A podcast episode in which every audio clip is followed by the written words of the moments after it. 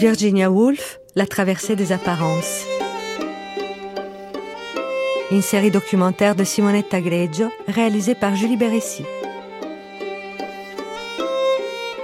Première partie. Hold yourself straight, my little goat. Tiens-toi droite, ma biquette. Virginia Woolf, née à Londres à la fin du 19e siècle, est une écrivaine anglaise qui a révolutionné la littérature. Après ses débuts avec Mrs. Dalloway, elle s'attaque à des nouvelles voies avec la promenade au phare et les vagues. Icône de la lutte pour la parité des sexes, avec l'essai Une pièce à soi, Virginia Woolf expérimente le monde à travers son œuvre romanesque, ses articles littéraires et polémiques et son journal. Elle se donne la mort en 1941 Figure de proue autant que vigie, son influence charismatique ne cesse de se déployer depuis.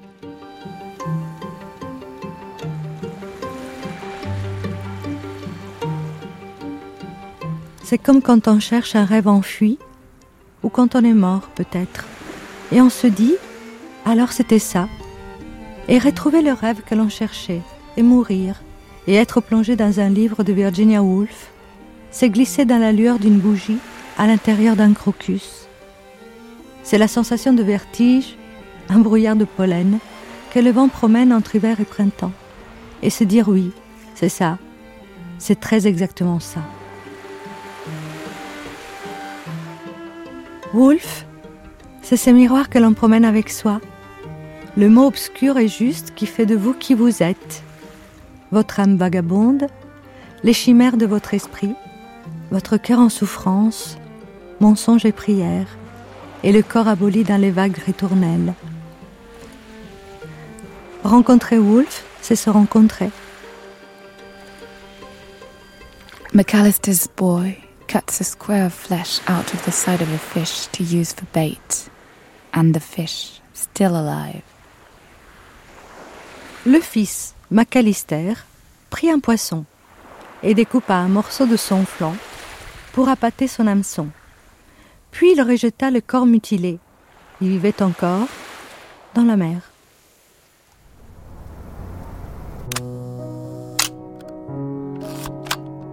Puisqu'il faut bien commencer, commençons par la fin. Sur la dernière photo de Virginia, plan large, prise par Gisèle Freund, on la voit assise sur un fauteuil en velours. Chemise blanche, crinoline, long collier, veste rayée. Entre ses doigts décharnés, elle tient un long fume-cigarette noir. Dans l'autre main, reposant sur ses genoux, un livre. À sa droite, posée sur un guéridon, une pile de tomes dont on perçoit l'usure. Et derrière elle, une fresque de sa sœur Vanessa Bell. Son visage est maigre, longue mâchoire anguleuse, lèvres entr'ouvertes, nez droit et fin, cils clairsemés, cheveux en chignon striés de gris lâchent sur la nuque.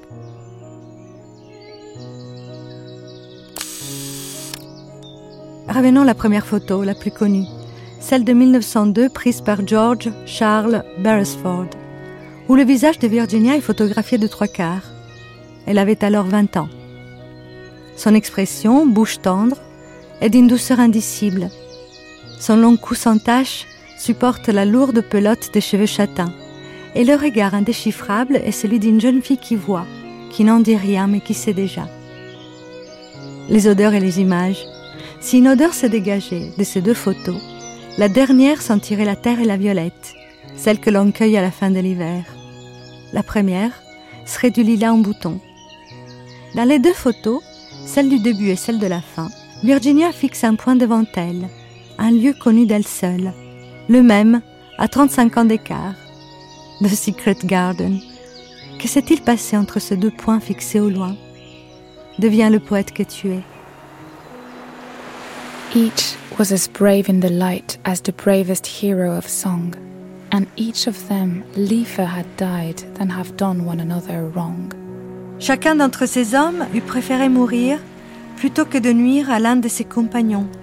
But a sudden blast blew us out and away through a boundless sea. Quand soudain un coup de vent nous a poussés loin de l'île. Juste après ça, on a pris le large. It was all of it fair as life.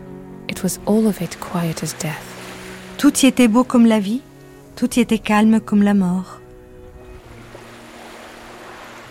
The Voyage of Meldon, Alfred Tennyson, Ballades et autres poèmes.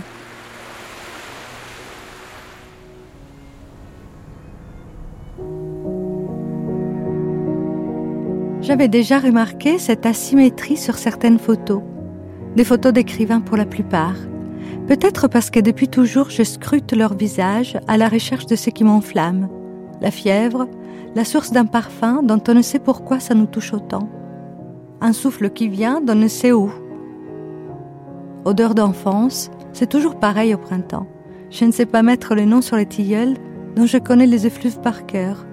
Et chaque fois, c'est une révélation. Les photos et les odeurs. Cela existait, donc cela existe, même si cela n'est plus. Enfant, je découpais des visages en quatre pour obtenir des expressions différentes. Je mettais à jour férocité sarcasme, peur et fureur. Virginia Woolf avait horreur d'être regardée, même si elle ne demandait que ça. Elle se dérobait aux photos. Il lui est arrivé de se mettre en colère, notamment contre Gisèle Freund, qui nous a laissé son seul portrait en couleur, pris deux ans avant sa mort en 1939. Il n'y a que son ami Ottoline Morel pour l'attraper au vol. Une séquence avec Lytton Strachey, la montre détendue, souriante, délicieusement parée, un cigare voltigeur à la main. Drôle, ironique et charmante, dans un de ses moments d'être. Words, English words, full of echoes, memories, associations. They've been out and about on people's lips. Virginia Woolf, née le 25 janvier 1882, au 22 Hyde Park Gate, commence à parler plus tard que ses frères et sœurs. Mais dès qu'elle commence, elle ne s'arrête plus. Demande d'amour, demande tout court, auprès de sa mère d'abord, puis auprès de ses sœurs aînées, Stella et Vanessa.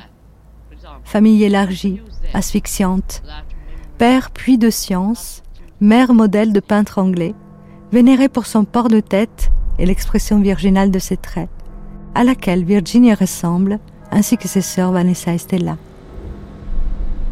Right, well, yes. Do you want to know what do you want to know? Que voulez-vous savoir? Do you want to Morning, hello. Yes, I've lived here for nearly 39 years. J'habite ici yes, depuis presque I'm the 39 ans. Je suis la plus ancienne And, um, résidente de I la maison. the second floor there, Je suis au deuxième étage, juste là. Mon salon était une chambre autrefois. She a beaucoup it écrit là-dessus.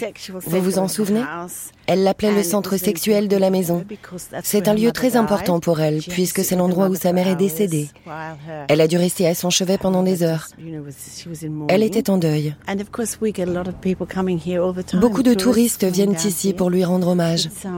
L'immeuble a été transformé en six appartements. Elle a beaucoup écrit à propos de cette maison pendant sa vie. Elle en est partie à 18 ans, mais elle est née ici, comme tous ses frères et sœurs. Ses parents sont morts ici. Oui, c'était un lieu important pour elle. Et ça va, vous n'avez pas trop de fantômes? Ah, yes, she did say it was ghosted. Yes, she did. Oui, elle a dit qu'il y avait des fantômes, c'est vrai. Mais je n'ai rien entendu et je n'ai rien vu, non. Right? Anyway. Thank you very much. All right, it was a pleasure. Well, this is where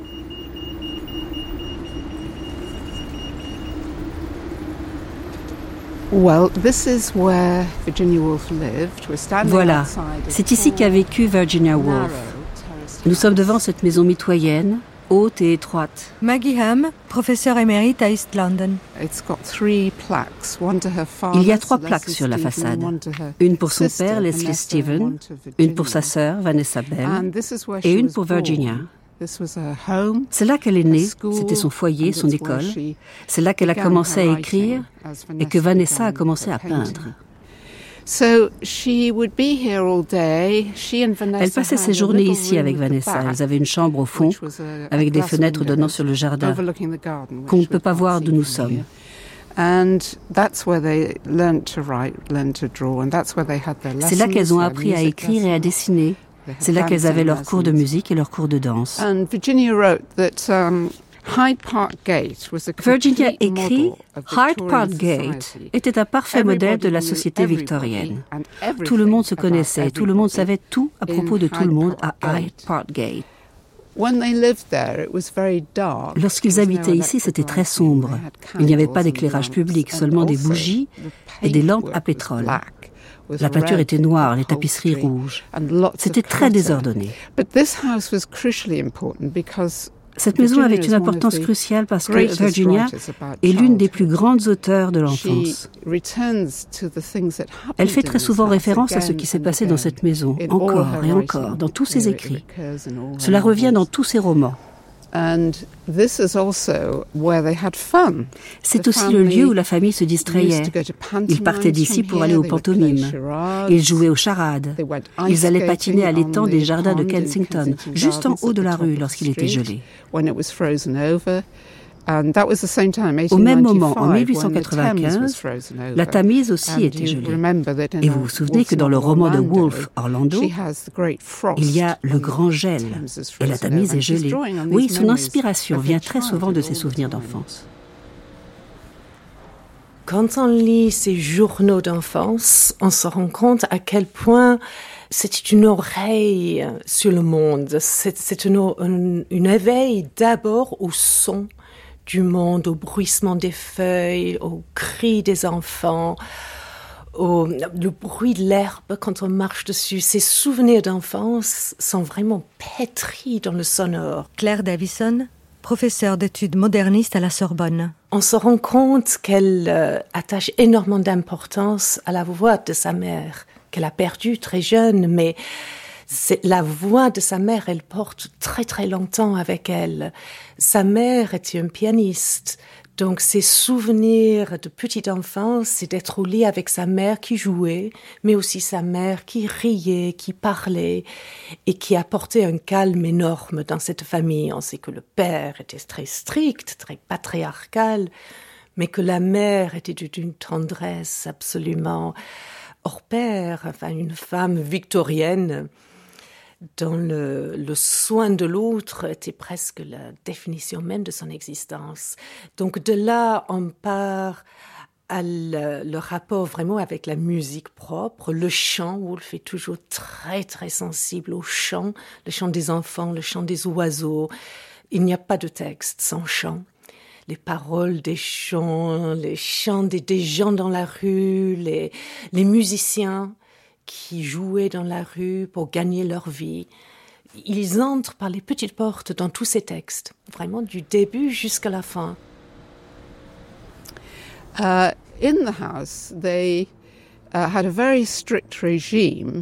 Dans la maison, il y avait un régime très strict. Son père avait un bureau au dernier étage appelé le cerveau de la maison, parce que c'est là qu'il écrivait tous ses livres. Leur mère leur apprenait la grammaire française et latine dans la salle à manger. Wolfe parle d'une grosse bague d'opale, qui semble-t-il n'était pas du tout une opale. Peu importe. Elle parle d'une belle bague d'opale sur le doigt de cette mère qu'elle adorait. Elle adorait apprendre de sa mère. Il est clair que c'est l'une des personnes les plus importantes de sa vie. Ils allaient se promener tous les jours, deux fois par jour, au jardin de Kensington en partant d'ici généralement avec le père. Ils prenaient des cerceaux et lorsqu'ils ont eu un chien nommé Shag, ils l'emmenaient et ils prenaient aussi un livre de poésie. Ils rapportaient tout cela au jardin de Kensington, y compris du chocolat Fry. Elle était très gourmande du chocolat Fry. À eux quatre, ils se partageaient une barre de chocolat.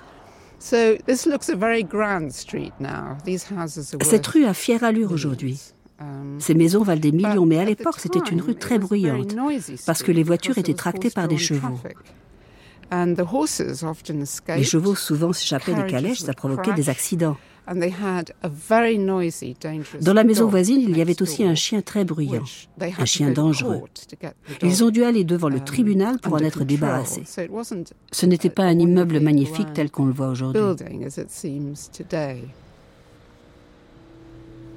Memory is the seamstress, and a capricious one at that.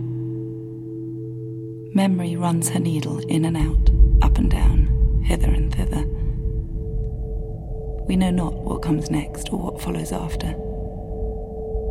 Thus, the most ordinary movement in the world, such as sitting down at a table and pulling the inkstand towards one, may agitate a thousand odd, disconnected fragments now bright, now dim, hanging and bobbing and dipping and flaunting. Il y a cette photo anonyme et non datée de Julia Duckworth Steven, où elle tient la même pose que sa fille Virginia, dans la célèbre photo de Beresford. Même allongée du visage, même regard vague et pénétrant, typique de toutes les femmes de la lignée. Julia, née à Calcutta en 1846, épouse le père de Virginia, Leslie Steven, à 32 ans. Tous deux sont veufs. Leslie a déjà une petite Laura, Julia est la mère de George, Stella et Gerald. Le premier mari de Julia. À l'âge de 19 ans, elle tombe amoureuse comme cela n'arrive qu'une fois dans la vie. Elle a rencontré Herbert à Venise, s'est mariée dans la foulée, a eu deux enfants en quatre ans. Elle attend le troisième lorsqu'elle perd ce mari adoré, mort en quelques heures d'une septicémie foudroyante. Rejetant Dieu et toute religion, elle se tourne vers l'assistance aux pauvres, faisant totalement don d'elle-même. Rigide, spartiate, tous les matins elle s'entoure la tête d'un châle anonyme pour porter assistance aux miséreux. Inlassable et ascétique, sa vie durant, elle se rend en secret sur la tombe de son amour de jeunesse, sur laquelle elle s'étend de tout son long. Portrait de Julia, 1872. Titre A Beautiful Vision. De face, la jeune femme regarde l'objectif avec des yeux intrépides, aussi clairs que de l'argent. Il y a du défi dans ce regard. L'auteur de cette photo est l'une des six sœurs de sa mère. Julia Margaret Cameron a été une pionnière de la photographie, composant ses images comme des tableaux et s'illustrant dans cet art naissant à l'instar d'un peintre. Auparavant, Julia été modèle pour Edward Burne-Jones, l'un des représentants les plus connus de la peinture pré-raphaélite. Extrait de Trompeuse gentillesse d'Angelica Garnett, la nièce de Virginia. Dans le couloir à Charleston, j'avais accroché des photographies de ma grand-mère Julia Jackson, prises par mon arrière-grand-tante Julia Margaret Cameron. J'ai pris conscience en les regardant d'un héritage de gêne, mais aussi de sentiments et de tournures d'esprit qui, tels des grains de poussière, tombent en tournoyant pour se poser sur les jeunes générations. Vanessa se rétrécissait en un simple individu dans une chaîne de femmes, qui avaient adopté certains traits, certaines attitudes, transmises de l'une à l'autre au cours des années. Un de ces portraits frappait le regard sur un instantané qui avait toujours été sur le bureau de Vanessa et que je conserve au même endroit, représentant Julia de profil regardant par la fenêtre. Son caractère intime lui conférait une signification particulière aux yeux de Vanessa, mais pour moi, la moitié de son sens, au moins, tient dans sa ressemblance à Vanessa elle-même. Ce n'est pas tant la similitude physique que la ressemblance de gestes et d'intentions. Il y a là une répugnance, une hésitation dans la main levée vers la lumière, un doute que trahissent les lignes subtiles et gracieuses de la pose qui lie étroitement Julia et Vanessa.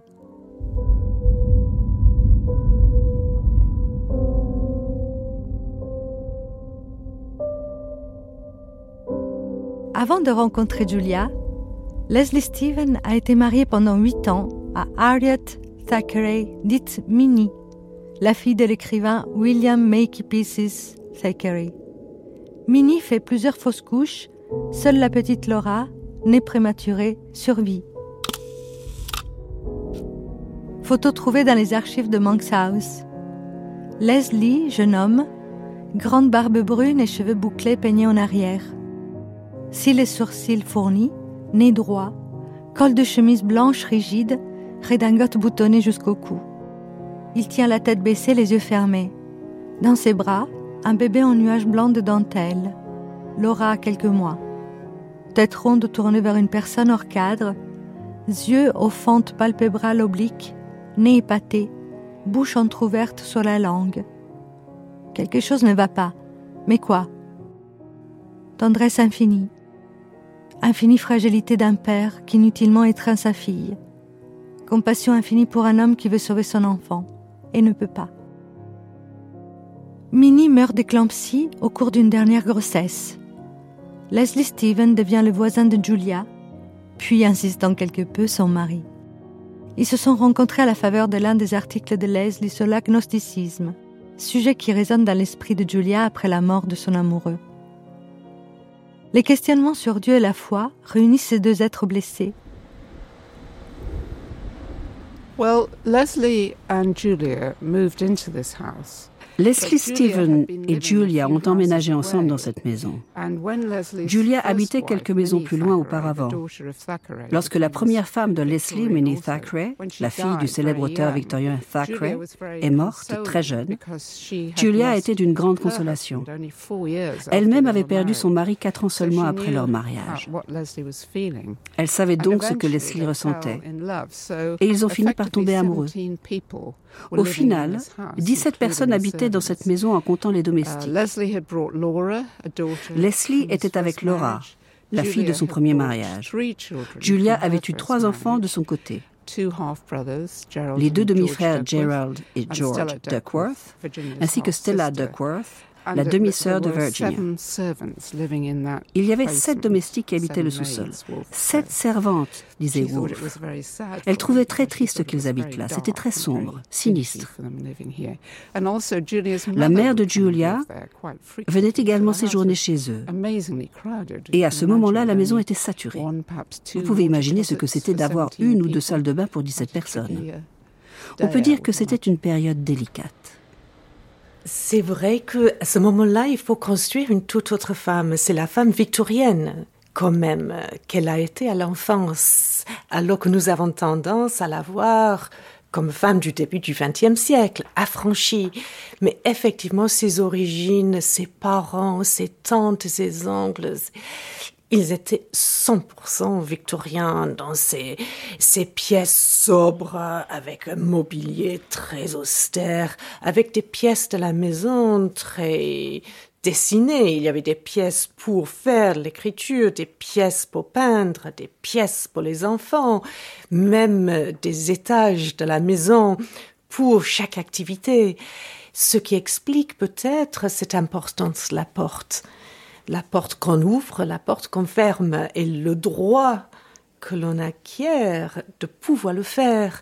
Je pense beaucoup plus tard, si on, part à une chambre à soins, le premier chapitre qui termine sur une porte qui ferme devant elle, et elle se fait la réflexion, c'est terrible de se trouver enfermé dehors, mais combien plus terrible d'être enfermé dedans. Et je pense que c'est quelque chose qui va la travailler toute sa vie. C'est effectivement ces, portes qui peuvent enfermer, que ce soit dans la solitude, dans la famille, dans les classes et les conventions. C'était une femme très sensible à ses employés domestiques et donc qui eux aussi occupaient d'autres lieux, d'autres espaces qui étaient coupés, ce qu'on pouvait dire dans la maison quand la porte était fermée et donc euh, que les domestiques n'étaient pas présents. Bon, c'est, il y a vraiment une poétique de la porte comme il y avait une, existence culturelle de cette, euh, voilà, cet objet qui pouvait barrer ou ouvrir le chemin, mais c'est peut-être pas pour autant que tellement d'artistes de cette même époque peignaient des pièces où on voit des portes ou des fenêtres et ce qui se passe de l'autre côté. On, pense à, Matisse ou à Vallotton, mais de ces espaces vraiment dessinés par les miroirs, les rideaux, les fenêtres, les clôtures et les, les passages qui étaient très polissés, où les règles décidaient vraiment qui passait par où.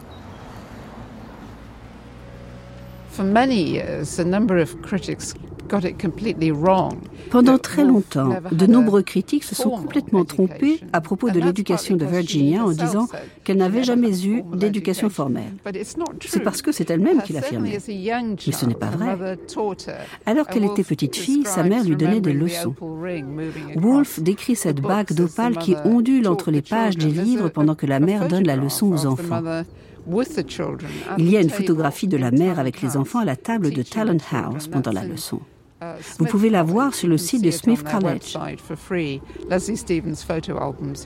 Ils ont tout l'album photo de Leslie Stevens et vous pouvez les regarder et les télécharger gratuitement si vous voulez découvrir cette partie de son enfance.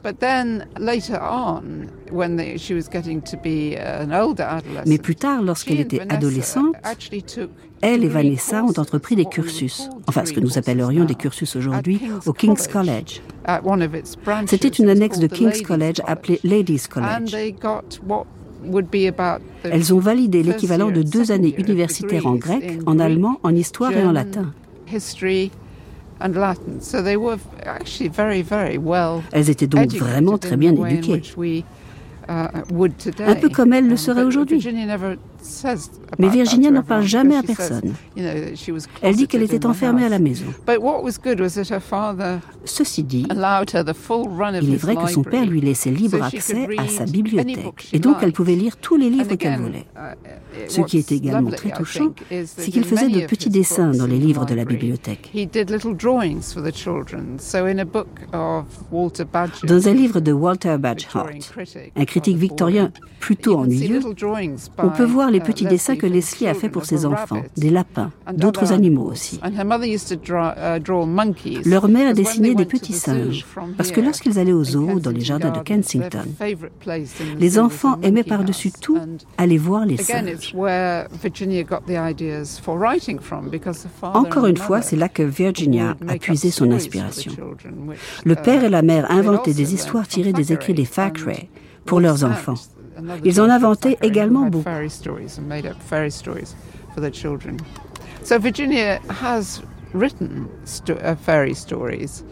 Virginia a aussi écrit les contes de fées. Deux d'entre eux ont été publiés. La veuve et le perroquet et le rideau de Miss Lockton, écrit pour l'une de ses nièces. Ces histoires n'étaient pas censées être publiées et elle serait probablement horrifiée de savoir qu'en fait elles l'ont bien été. Virginia a dit un jour à propos de ses contes que si les critiques les lisaient, ils penseraient que je suis bien trop amoureuse du son de ma propre voix. Quoi qu'il en soit, heureusement, nous avons ces deux contes.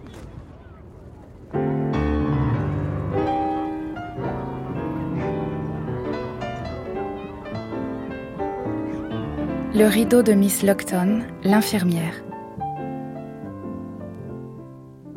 Miss Lockton, l'infirmière, dormait.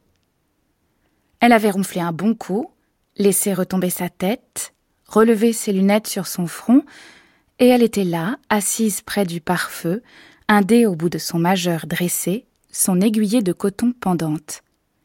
Et elle ronflait. Et sur ses genoux, couvrant tout son tablier, s'étalait une grande pièce d'étoffe bleue à motifs. Les animaux qui la couvraient restèrent immobiles jusqu'au cinquième ronflement de l'infirmière.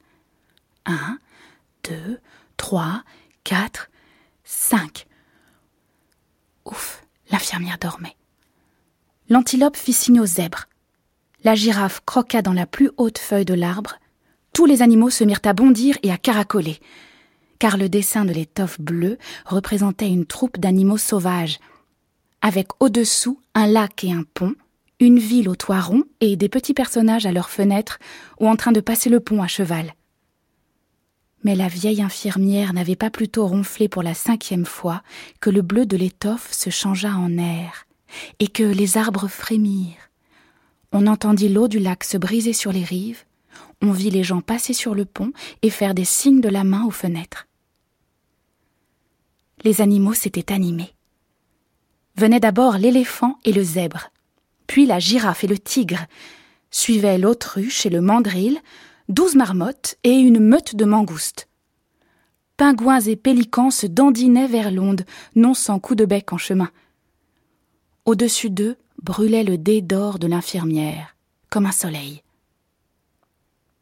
Et quand l'infirmière ronflait, les animaux entendaient le vent mugir à travers la forêt. Ils descendaient s'abreuver, et sous leurs pieds, le rideau bleu, car Miss Lockton exécutait un rideau pour le salon de Mrs. John Jasper Gingham, se faisait herbe et rose et marguerite.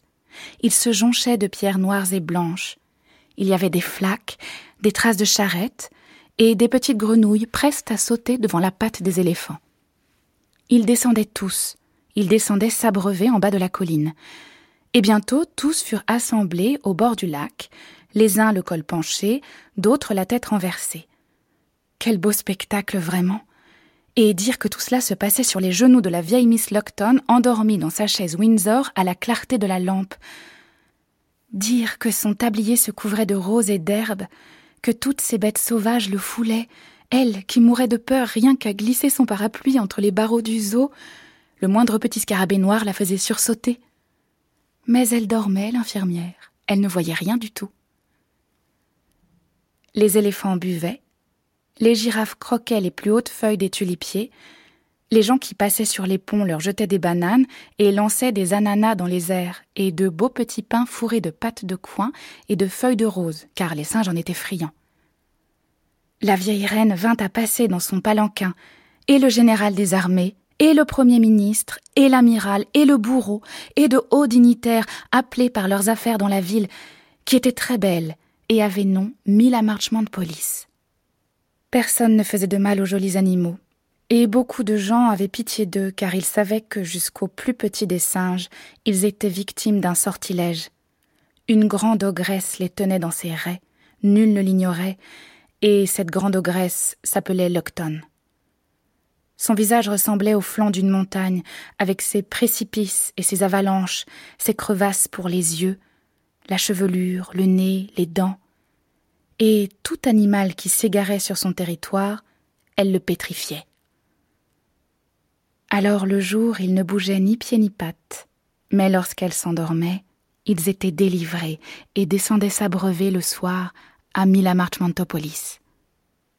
Soudain, la vieille infirmière chiffonna le rideau. Une grosse mouche bleue qui bourdonnait autour de la lampe l'avait réveillée. Elle se redressa et piqua son aiguille. En un clin d'œil, les animaux retrouvèrent leur place. L'air se changea en étoffe bleue. Et l'ouvrage étalé bien sagement sur ses genoux, l'infirmière reprit son aiguille et se remit à ourler le rideau du salon de Mrs. Gingham.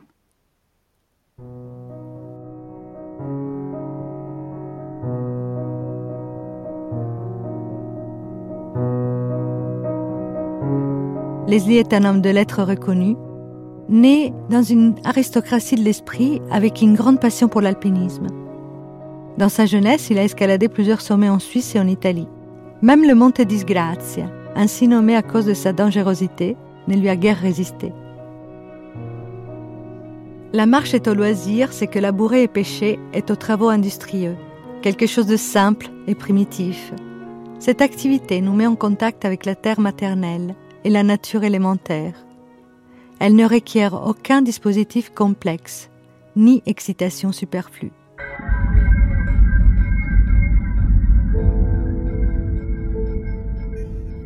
À l'époque où ses enfants étaient encore jeunes, la période faste de la vie de mon père était terminée. Ces exploits montagnards avaient été accomplis avant leur naissance. On en trouvait les vestiges autour de la maison. La coupe en argent sur le manteau de la cheminée du bureau. Les alpenstocks rouillés, appuyés contre la bibliothèque dans un coin. Et à la fin de sa vie, il parlait des grands alpinistes et des grands explorateurs avec un singulier mélange d'admiration et d'envie. Mais ses années d'activité dans ce domaine étaient révolues et mon père devait se contenter des simples balades dans les vallées suisses ou dans les landes cornouaillaises. Il se mettait en route après le petit déjeuner, seul ou avec un compagnon, et il était tout à fait capable, semble-t-il, de parcourir les landes toute la journée sans dire un mot ou deux à son compagnon. Il écrivait quotidiennement, méthodiquement, mais jamais très longtemps. À Londres, il écrivait dans la grande pièce aux trois longues fenêtres, tout en haut de la maison, il écrivait presque allongé dans une chaise à bascule, qu'il faisait balancer d'avant en arrière tout en écrivant, comme un berceau. Dans ces moments-là, il fumait une petite pipe en argile et disposait des livres en cercle tout autour de lui. Dans la pièce au-dessous, on pouvait entendre le bruit sourd d'un livre qu'il avait laissé retomber par terre. Et bien souvent, quand il montait les escaliers jusqu'à son bureau, de son pas ferme et régulier, il se mettait non pas à chanter, parce qu'il n'avait absolument pas l'oreille musicale, mais à fredonner sur un rythme étrange des vers de toutes sortes, à la fois des rebuts, comme il disait, et les paroles les plus sublimes de Milton et Wordsworth, conservée dans sa mémoire. Le fait de marcher ou de monter semblait l'inciter à réciter tout ce qui lui venait à l'esprit, ou bien s'accorder à son humeur du moment. Mais c'est la dextérité de ses doigts qui ravissait ses enfants avant qu'ils ne puissent s'aventurer sur les chemins à sa suite ou lire ses livres. Il entortillait une feuille de papier sous une paire de ciseaux et en tirait un éléphant, un cerf ou un singe avec une trompe, des bois ou une queue découpée avec délicatesse et précision. Ou bien, s'emparant d'un crayon, il se mettait à dessiner des animaux, les uns après les autres. Art qu'il pratiquait presque inconsciemment tout en lisant, si bien que les feuilles volantes de ses livres grouillaient de chouettes et d'ânes.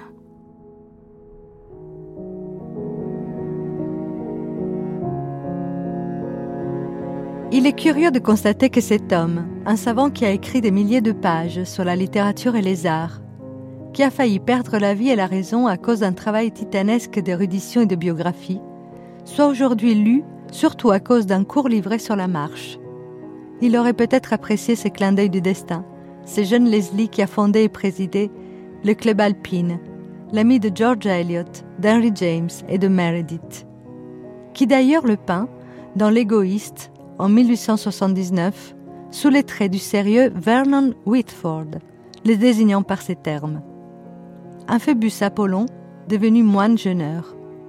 Et effectivement, Leslie était entré dans les ordres pour en sortir 15 années plus tard, parfaitement agnostique. Ses enfants de ce fait ne sont pas baptisés.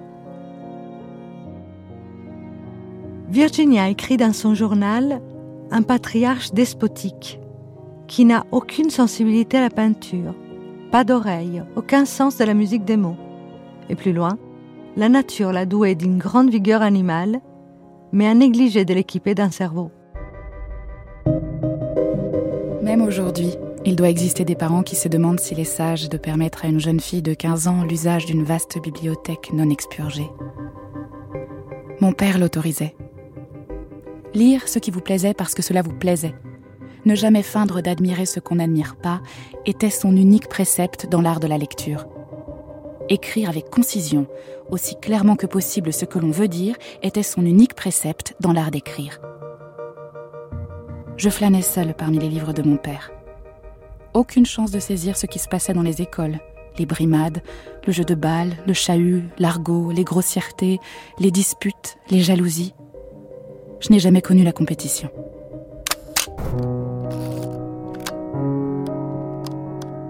Maman lit. Papa, longue barbe, encore noire, mais déjà striée de gris, semble réfléchir. En fait, il dort. Virginia, âgée de 10 ans, dans le salon au mur moucheté de feuilles, regarde droit vers le photographe. Souriante, impertinente, vivante. But words have been used too often, touched and turned, and left exposed to the dust of the street. Les mots sont flétris, et ils ont été trop souvent maniés, dénaturés et exposés à la poussière de la rue. The words we seek hang close to the tree. We come at dawn and find them sweet beneath the leaf. Nous recherchons ceux qui n'ont pas encore été cueillis, qui tiennent de près à la branche. Nous nous levons à l'aube et nous les découvrons frais et parfumés. Les voici tous dans la maison étouffante de Hyde Park Gate. Julia et Leslie, Laura et Stella, Gerald et George, auxquels s'ajoutent Vanessa, Toby, Virginia et Adrian. Photo de famille posée. Le père et la mère dominent, figure sans sourire, gandée et apparemment froide. Les garçons boudent et s'ennuient. Vanessa semble soupirer. Et Stella s'écroule sous le poids d'une Virginia adolescente habillée tout en blanc, qui s'adosse à sa sœur de toute sa personne. Gracile et charmante, frémissante, elle redoute parfois de traverser la rue, ne veut pas qu'on la regarde, cache sa tête sur l'épaule de ses sœurs. Dans les images prises ces années-là, il y a souvent le chien, Shag, très aimé des enfants. C'est le plus allègre de toute la maisonnée, Il y en a une de photos en particulier, d'une beauté féerique. Virginia a peut-être une dizaine d'années, là encore, une frange sur les yeux tournés vers l'objectif, les cheveux sur les épaules, en robe d'été à petites rayures. Adrian est vautré sur Shag, qui dort sur les genoux de Vanessa. Elle garde Angélique les chiens et l'enfant, habillée d'une robe semblable à celle de Virginia, cheveux longs répandus sur le dos. Elle les protège tous, la grande sœur.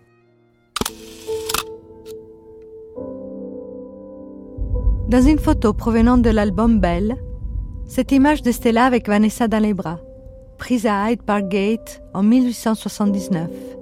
Stella, dix ans peut-être, garde la tête baissée vers Vanessa bébé, qui dort, coiffée de froufrou. Son expression est tendre et mélancolique, bouche close, les yeux cerclés de mauve. Elle porte un chapeau plat, noir et blanc, les cheveux en queue de cheval. Les deux sœurs ont la même robe de poupée. Quelqu'un a écrit sur la photo une enfant silencieuse et pâle, sensible et modeste, qui jamais ne se plaint, adorant sa mère, pensant seulement à tout ce qu'elle peut faire pour lui venir en aide.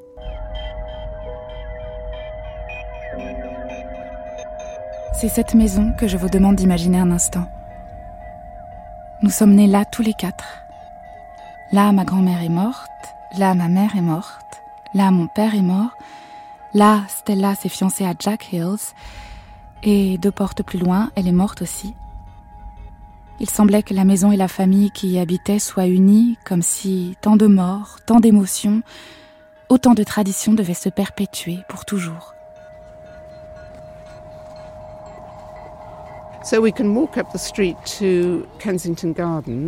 Nous pouvons maintenant remonter la rue jusqu'au jardin de Kensington afin de refaire la balade de Virginia jusqu'au jardin. Elle se promenait avec son père et Vanessa.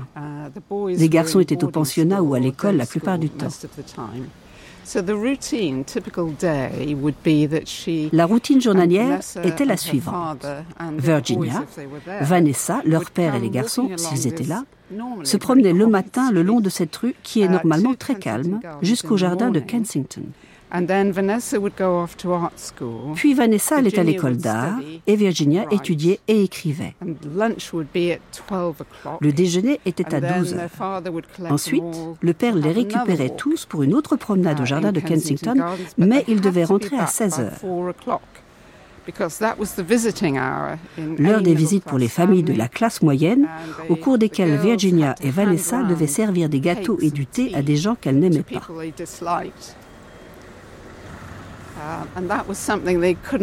C'est quelque chose dont elles avaient hâte de se débarrasser. Et lorsqu'elles ont emménagé à Bloomsbury, elles ont arrêté cette histoire de thé de 16 heures. Aller au jardin de Kensington était pour les enfants une manière de s'évader de cette maison sombre et désolante. Dans les jardins, ils pouvaient parler librement, regarder des gens qu'ils ne rencontreraient pas autrement. Ceci revient souvent dans l'écriture de Virginia. Parce que ces personnages interagissent très fréquemment dans les parcs. Souvenez-vous de Mrs. Dalloway. Une grande partie du roman se déroule à Regent's Park.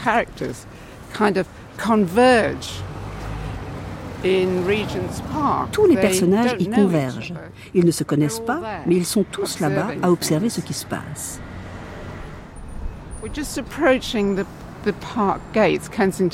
Nous approchons tout juste des grilles de l'entrée des jardins de Kensington, où, au temps de Virginia, une vieille femme vendait des noix et des lacets de bottes.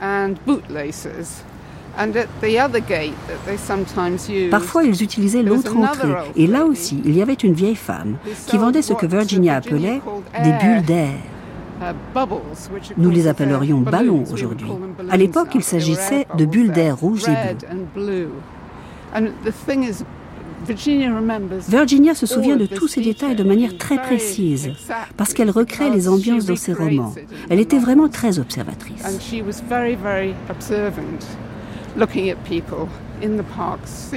Elle regardait les gens dans le parc. Elle voyait ce qu'ils portaient et comment ils se mouvaient. Nous approchons de l'étang rond à présent. C'est là que Virginia et Vanessa faisaient voguer leur bateau.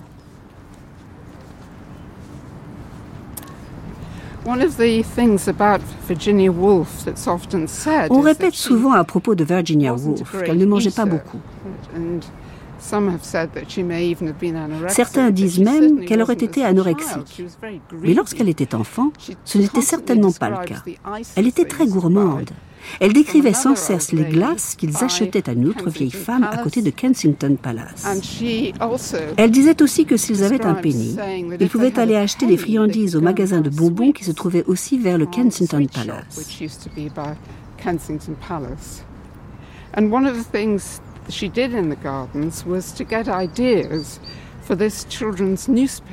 Dans les jardins, elle trouvait aussi des idées pour le journal qu'elle écrivait avec Vanessa et parfois Toby, leur frère, appelé le Hyde Park Gate News.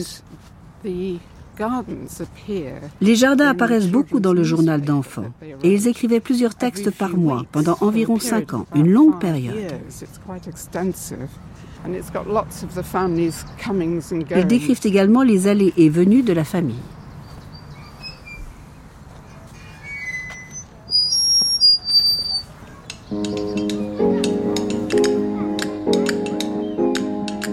Les enfants Steven s'amusent. La publication du journal de famille Hyde Park Gate News, qui paraît tous les mardis, offre à ses fondateurs une liberté sans entrave. Les parents y sont surnommés pater familias et mater familias. Mais même si les appellations sont latines et savantes, les parents sont sujets à l'humour corrosif de leurs rejetons. Les moralismes des adultes est croqué avec férocité. Les petits Steven se moquent. Il faudrait étouffer dans l'œuf les bourgeons de l'effronterie chez les jeunes enfants. Sinon, l'impertinence se transforme en audace lorsqu'ils prennent de l'âge. On trouve aussi dans les éditions du 11 avril et 12 décembre 1892, il ne sert à rien de mettre une vieille tête sur des jeunes épaules. Les enfants Steven appellent la maison le manoir ou le palais et traitent la maîtresse de musique de bulldog ou pire de vieille truie. Dans le numéro du lundi 22 février 1892 paraît un essai sur les chiens en général.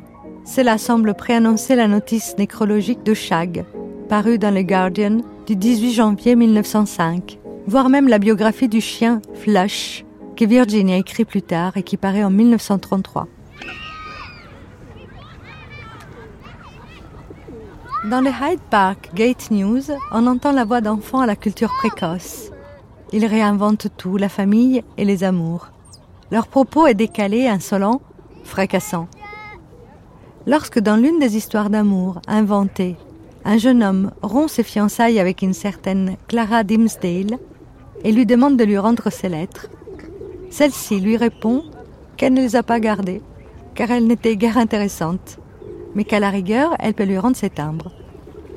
Ce journal familial rappelle évidemment les journaux enfantins que les trois sœurs Brontë écrivent avec leur frère Bradwell, eux aussi confrontés à la mort de la mère et à la raideur d'un père érudit. Le journal s'arrête à la mort de Julia, lorsque Leslie se referme sur sa douleur tyrannique et égoïste. Et Stella est obligée de reprendre le flambeau de Julia, trop lourd pour son cœur, pourtant courageux. Pour Virginia débute le temps du journal personnel, écriture intime, qui avec des pauses ne la quittera plus jusqu'à la fin.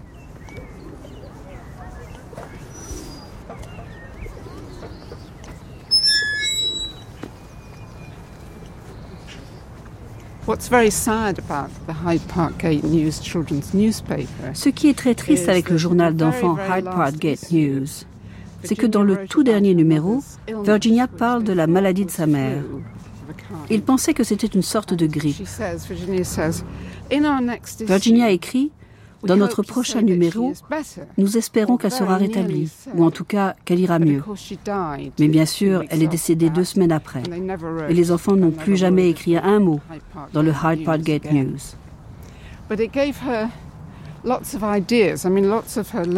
Mais on retrouve des éléments de son écriture d'adulte dans ce journal. Sa façon d'observer les gens apparaîtra maintes fois plus tard dans ses écrits. Elle parle par exemple d'une nouvelle domestique qui marchait comme un jouet mécanique, comme si elle avait été remontée, et qui s'arrêtait progressivement. Elle décrit sa robe comme un balai brossant violemment le tapis. Ces images sont des expériences d'écriture qu'on trouve déjà dans son journal d'enfant écrit à Hyde Park Gate. Virginia l'écrivait réellement pour sa mère. Et elle se décrit plus tard comme tremblante d'excitation en attendant que sa mère le lise. Elle le posait comme par hasard pas loin d'elle et attendait derrière la porte, l'observant furtivement. Parfois sa mère commentait ⁇ Eh bien, c'est plutôt astucieux, je trouve ⁇ Et cela suffisait à Virginia pendant toute une année.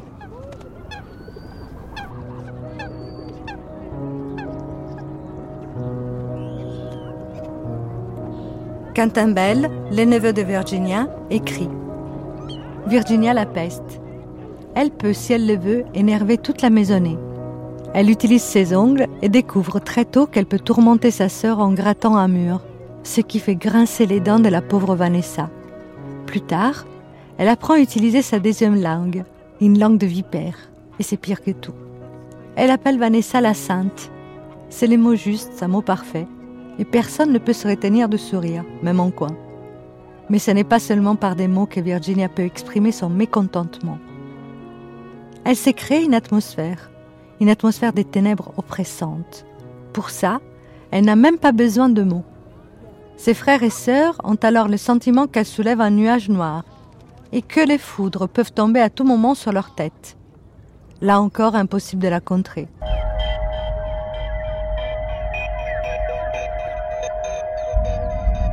1892.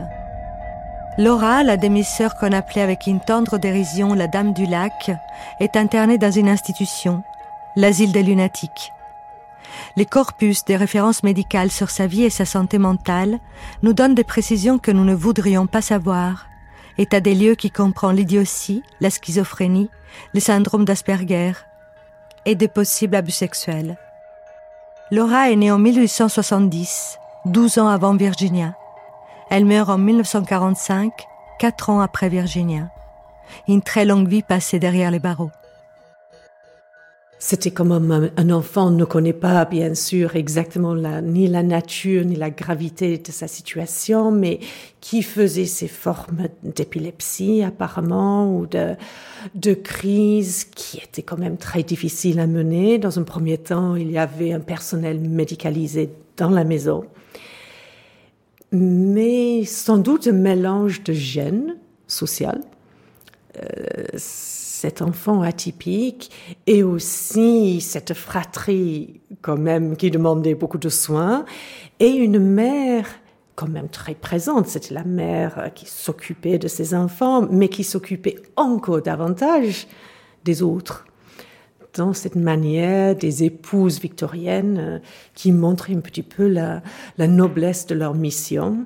Mais bizarrement, cette forme de, dévouement finalement euh, aux autres, cet altruisme typique de la fin de l'époque victorienne, ne se concevait pas tellement chez soi. Il valait mieux mettre l'enfant en garde et puis après on l'a très très peu vu je pense que le déchirement là était davantage, puisqu'il n'y a pas vraiment de lien, d'après ce qu'on sache, avec les enfants, mais cette fait qu'on puisse disparaître sans que les parents en parlent, sans qu'on explique pourquoi, mais qu'un enfant d'une fratrie, du jour au lendemain, qui n'a pas sa place puisqu'elle est handicapée, est enlevé.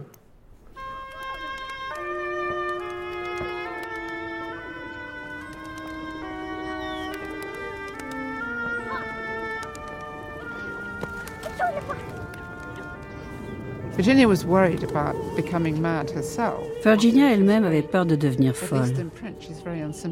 Elle est plutôt antipathique envers Laura, mais en fait, on ne sait pas vraiment. La demi-sœur de Virginia, Laura donc, qui était la première et unique enfant de Leslie et Minnie,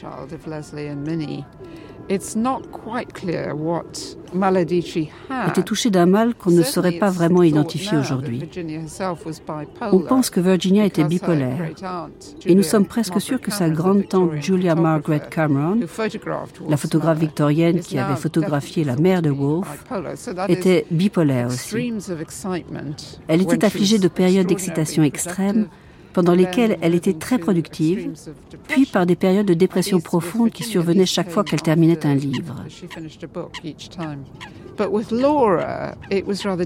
En ce qui concerne Laura, il semblerait que c'était tout à fait autre chose. Laura, paraît-il, était une enfant triste. Elle avait un retard important dans l'apprentissage de la langue, de la marche et dans à peu près tous les domaines. Personne ne sait vraiment. D'après les photos, on suspecte le syndrome de Down, ce qui serait une explication de son développement tardif. Mais malheureusement, les parents ont décidé de la placer dans un hôpital psychiatrique. Wolf en parle. Elle écrit quelque chose à ce propos lorsqu'elle habite Hogarth House, à Richmond, avec son mari, un endroit où elle n'est pas très heureuse. Wolfe décrit des handicapés mentaux qui marchent en file indienne, et sa description est plutôt désagréable. C'est comme si elle projetait sur eux sa peur de devenir comme Laura, comme s'ils étaient tous un peu Laura. Laura a eu une vie très longue et la famille ne lui a jamais rendu visite. Aujourd'hui, on trouve cela très triste, mais je pense qu'en ce temps-là, c'était peut-être normal de placer quelqu'un en institution. Il n'était pas vraiment question de leur rendre visite à cette époque. Cela peut nous paraître cruel, mais c'était courant en ce temps-là.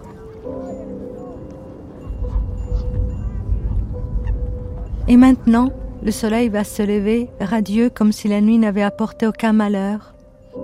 Le malheur n'est arrivé qu'à moi seul, mais le soleil, lui, pour l'éternité. Tu ne dois pas enfuir en toi cette nuit, mais la verser dans la lumière éternelle, une lampe s'est éteinte sous ma tente, qui brille les lumières des joies du monde. Virginia et Adrian jouent au cricket. Virginia doit avoir 6 ou 7 ans, un grand chapeau en paille sur la tête, les cheveux longs, une robe boueuse, des bas noirs, les chaussures plates et pleines de terre. Main au genou, courbée, elle fixe son frère Adrian batte à la main, très concentrée. De tout son petit corps poussé vers l'avant, elle semble dire à son frère Vas-y, dépêche-toi. Derrière eux, les jardins foisonnants et pleins de vie. C'est l'été.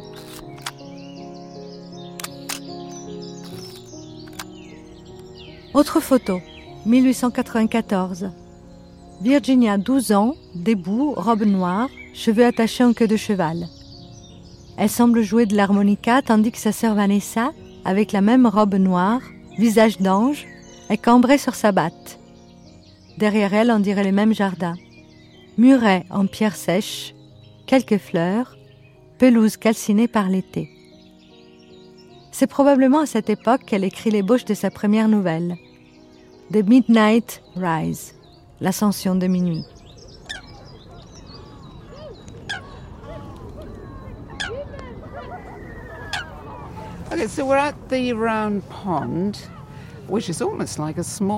Nous sommes à l'étang rond, qui est presque un petit lac. Virginia avait un bateau qu'elle aimait beaucoup. C'était un lougre de Cornouailles. Un lougre est un petit bateau cornois. Elle avait acquis le sien à St. Ives, là où les Stephen avaient leur maison de vacances adorée, Talent House. Un jour, elle raconte, c'était le fameux jour où mon lougre cornois, Ferry, avait navigué à la perfection jusqu'au milieu du bassin. Et puis, alors que je le suivais du regard, stupéfaite, il avait brusquement sombré. As-tu vu ça? S'était écrié mon père. Pour parfaire ce prodige, bien des semaines plus tard, un homme qui nettoyait le bassin des lentilles d'eau qui prospéraient avait remonté mon lougre à mon indicible émotion. Et je le lui avais réclamé et j'avais couru à la maison avec cette merveilleuse histoire à raconter.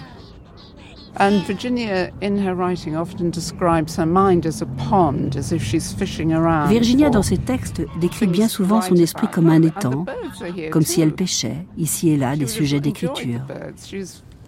Les oiseaux sont là également. Elle aimait les oiseaux. Elle écrit beaucoup à propos des oiseaux. Elle les utilise de plein de manières dans ses écrits. Elle a probablement appris cela ici, en regardant les cygnes et les oies. Son père avait une habitude, et cela devait sans doute l'embarrasser, comme n'importe quel enfant, j'imagine, serait très embarrassé. Il faisait le tour de l'étang en récitant des poèmes à voix haute.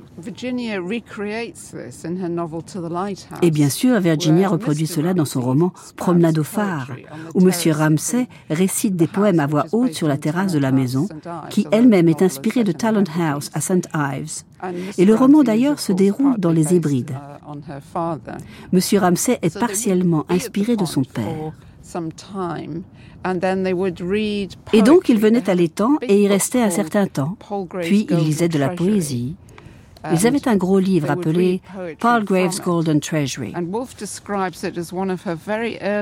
Wolfe décrit cela comme l'un des tout premiers moments où elle a été en proie à la frénésie de l'écriture. Elle dit J'ai commencé à lire un poème. J'avais le sentiment que les mots étaient transparents, comme quand ils cessent d'être des mots pour devenir si intenses qu'on a l'impression de les vivre.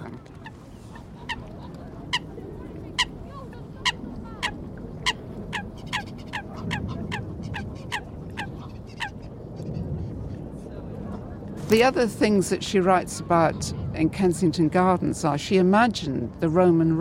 Elle puise d'autres inspirations dans ces jardins de Kensington.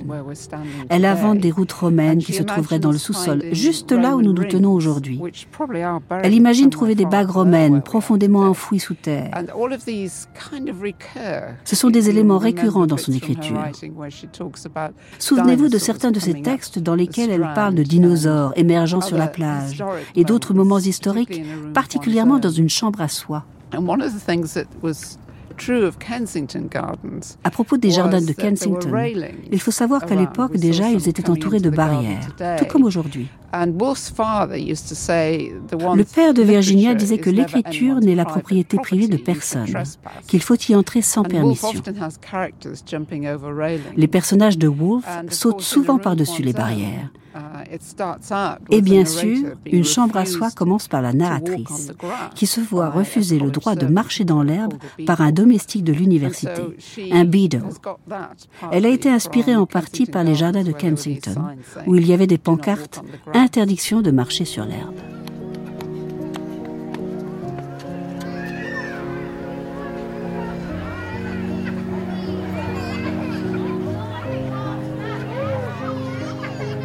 Je la vois, petite fille enjouée, cheveux défaits, le matin descendant dans la pièce où toute la famille se tient pour le petit déjeuner, plaisantant avec ses sœurs, en amour avec son frère Toby qu'elle appelle, en plaisantant, l'homme de sa vie, puis épuisette à la main, consultant le calendrier des marais, chandail troué aux odeurs de iode et d'algues, les filets de marée basse, curieuse de tout, amusée de tout, le 4 heures, pain et miel, joueuse surtout, joueuse et gagneuse, enragée à la victoire. Boule, criquet, course sur la plage, le soir dansant au son du phonographe, puis la nuit, les vents qui gonflent les rêves, fenêtres ouvertes, à se demander où et quand elle avait déjà été vivante et combien de temps ça durerait. Dans sa biographie, Hermione Lee décrit la jeune Wolfe comme compétitive et coquette, extrêmement rapide, drôle, colérique et rusée. Elle était à partir de 6 ans une bonne joueuse de cricket. Ses frères l'appelaient les démons pointeurs.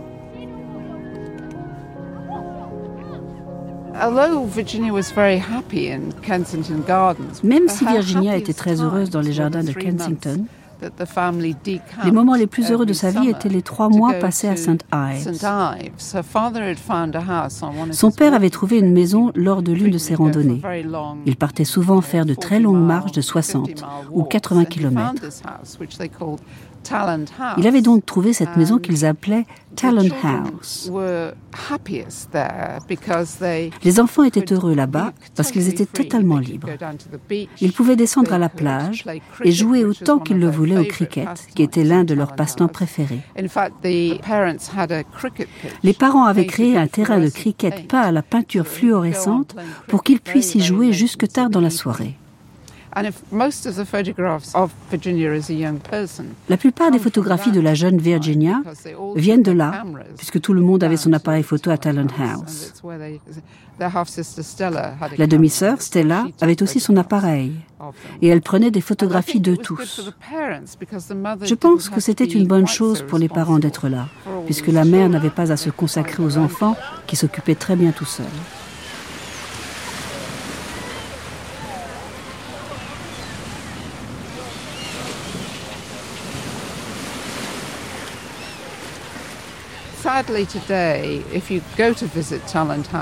Malheureusement, si vous allez visiter Talon House aujourd'hui, vous allez voir, il ne reste que la maison et le jardin.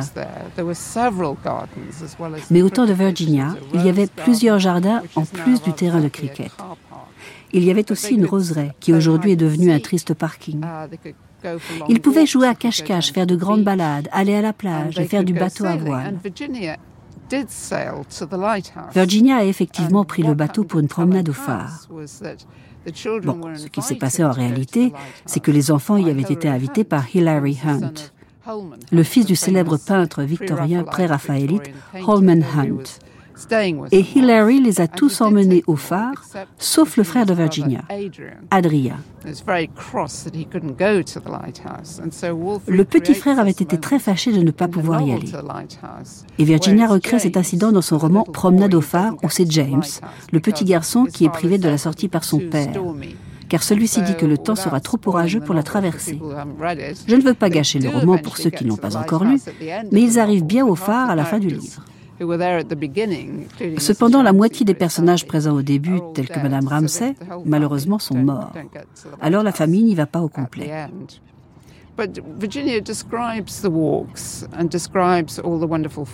Virginia décrit les balades et les merveilleux plats qu'ils mangent. Elle parle de Madame Adams, le pêcheur qui remontait homards bleus et colorés, convulsant dans un panier.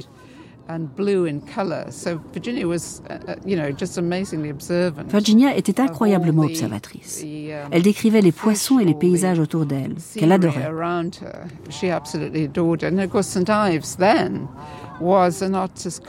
Bien sûr, St. Ives était à oh, l'époque une colonie d'artistes. On pense bien souvent que ce n'est que récemment que c'est devenu une colonie d'artistes. Mais les artistes de St. Ives, particulièrement Louis Grier, y avaient fondé un club d'art.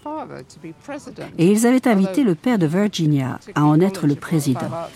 Bien que Leslie ne connaisse pas grand-chose en art, encore moins en art contemporain ou moderne.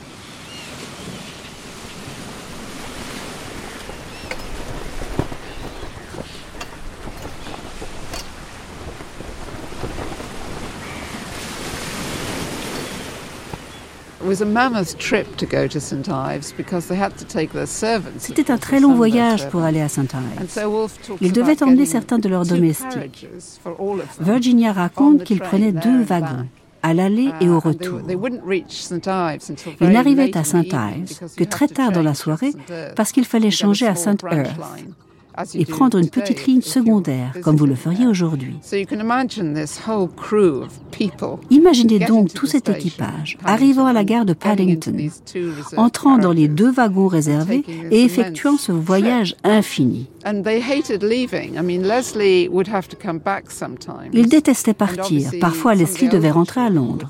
Et les aînés aussi. Mais la mère, Vanessa et Stella, restaient le plus souvent du début à la fin. Nous avons beaucoup de chance puisque nous avons le journal de Stella qui est à la British Library. Elle y décrit toutes leurs activités de. Ives pendant l'été 1892. C'est vraiment intéressant, car certaines pages du journal sont complètement blanches pendant le reste de l'année. Mais le journal de St. Ives raconte avec plein de détails, d'une écriture toute petite et serrée, à quel point les enfants étaient heureux là-bas. Stella ressentait le besoin de tout écrire dans ce journal. C'est une indication pour Virginia aussi. Virginia avait écrit un premier journal qui a été publié sous le nom de Journal d'adolescence.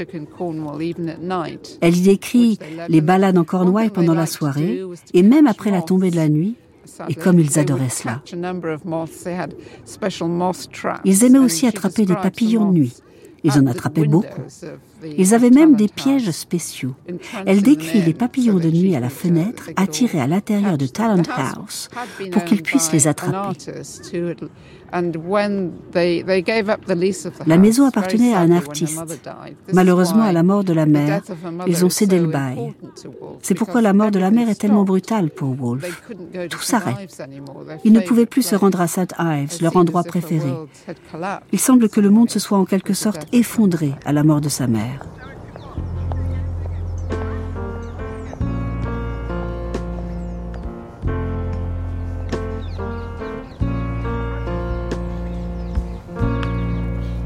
Just a perfect day. Drink sangria in the park. And then later, when it gets dark, we go home. Mon premier souvenir est celui de ses genoux. La broche de perles sur sa robe me revient alors que je pressais ma joue contre elle. Puis je la vois dans son peignoir blanc au balcon. Sa voix est faible à mes oreilles, puis vite, décidé, et en particulier les gouttelettes de son rire, trois A diminuant. Ha ha ha. Je ris parfois de cette façon moi-même. J'entends aussi le tintement de ses bracelets alors qu'elle se promenait dans la maison. Notamment si elle s'était levée la nuit pour voir si nous étions endormis. C'est un souvenir distinct car comme tous les enfants, je restais éveillée parfois et j'avais hâte qu'elle vienne. Elle me disait de penser à toutes les belles choses que je pouvais imaginer. Arc-en-ciel et cloches. J'ai une vision d'elle maintenant alors qu'elle montait le chemin de la pelouse à St. Ives. Légère, bien faite. Elle se tenait très droite. En dehors de sa beauté, comment était-elle? Très rapide, très directe, pratique et amusante. Elle pouvait être forte, elle n'aimait pas l'affectation. Sévère, avec une sorte de conscience qui pouvait l'attrister. Elle s'est mariée à 19 ans. À Venise, elle avait rencontré Herbert Duckworth, était tombée amoureuse de lui, et lui d'elle, et ils se sont mariés. C'est tout ce que je sais de la chose la plus importante qui lui soit arrivée. Son importance est attestée par le fait qu'à sa mort, quatre ans plus tard, elle fut aussi malheureuse qu'il est possible de l'être.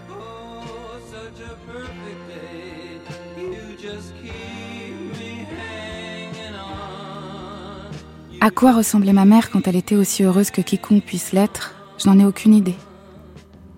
Pas un son ou une scène n'a survécu à ces quatre années.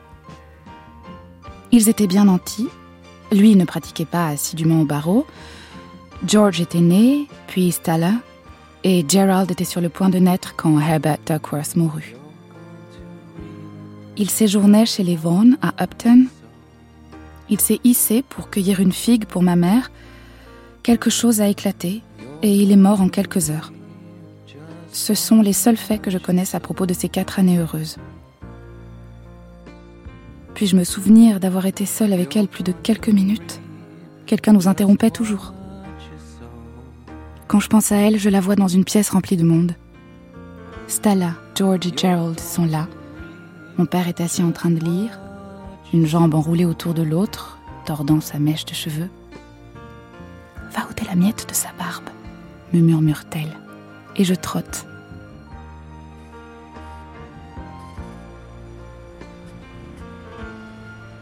Quelle force immense doit être la force de vie qui transforme un bébé en un enfant qui, 13 ans plus tard, peut ressentir tout ce que j'ai ressenti le 5 mai 1895, lorsque ma mère est décédée. Je pourrais remplir une page entière et plus avec mes impressions de cette journée beaucoup d'entre elles mal comprises par moi et dissimulées aux grandes personnes, mais très mémorables. Il y a ma dernière vision d'elle. Elle mourait. Je suis allée l'embrasser et, alors que je sortais de la pièce, elle m'a dit Hold yourself straight, my little goat. Tiens-toi droite, ma piquette. Il est parfaitement vrai qu'elle m'a obsédée, malgré le fait qu'elle soit morte quand j'avais 13 ans jusqu'à 44 ans. Puis un jour, en marchant autour de Tavistock Square, J'ai conçu, comme il m'arrive, l'un de mes livres, To the Lighthouse, dans une grande précipitation, apparemment involontaire.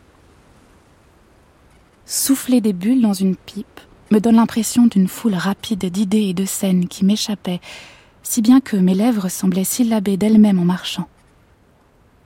Qu'est-ce qui a soufflé des bulles? Pourquoi à ce moment-là? J'en ai aucune idée. Mais j'ai écrit le livre très rapidement, et quand il a été écrit, j'ai cessé d'être obsédée par ma mère. Je n'entends plus sa voix. Je ne la vois pas.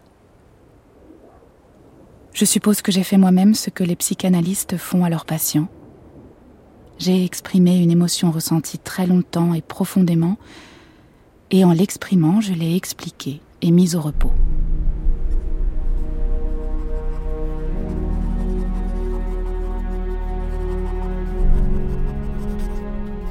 Vanessa Bell, la sœur de Virginia, écrit Elle n'a jamais été un enfant d'odieux et rose, et je crois elle est en fait entrée dans un nouveau niveau de conscience assez abruptement, soudain consciente de toutes sortes de questions et de possibilités qui jusqu'à là lui étaient restées fermées.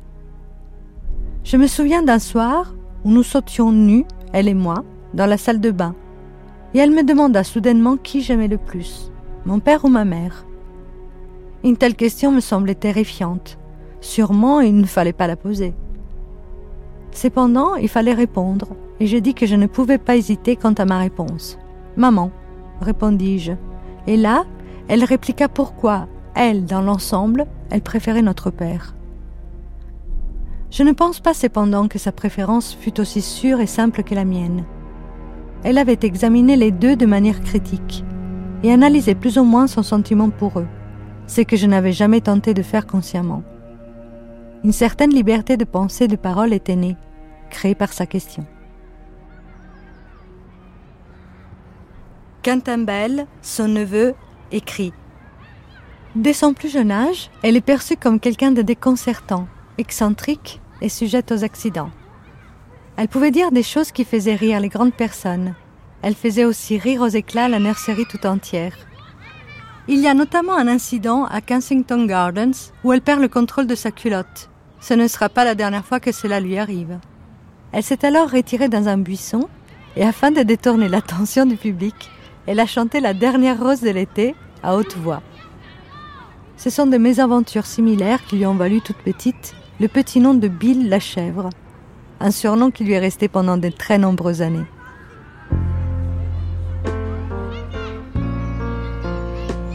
Julia meurt le 5 mai 1895. On eût dit que par une belle journée de printemps, les nuages en marche s'immobilisaient, que le vent tombait, et que toutes les créatures de la terre gémissaient ou erraient dans une quête sans but. Quelqu'un s'est trompé.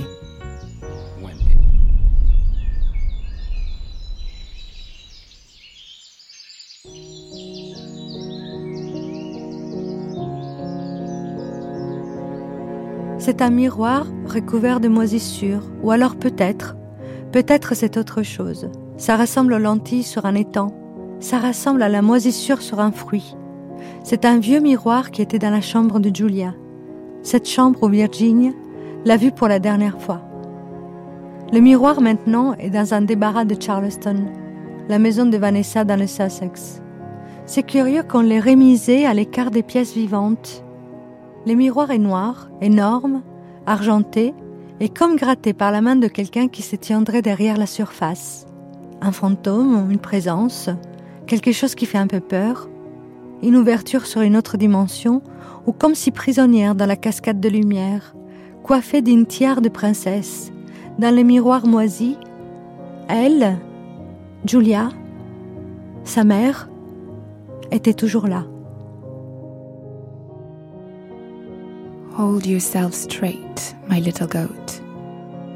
Tiens-toi droite, ma biquette. Après une longue maladie, le corps est languissant, passif, sensible à la douceur ambiante, mais incapable de la supporter. Des larmes s'amassent et tombent parce qu'un chien aboie au fond d'un ravin, parce que des enfants courent derrière leur cerceau, parce que le paysage s'éclaire ou s'assombrit se cache sous un voile, semble-t-il.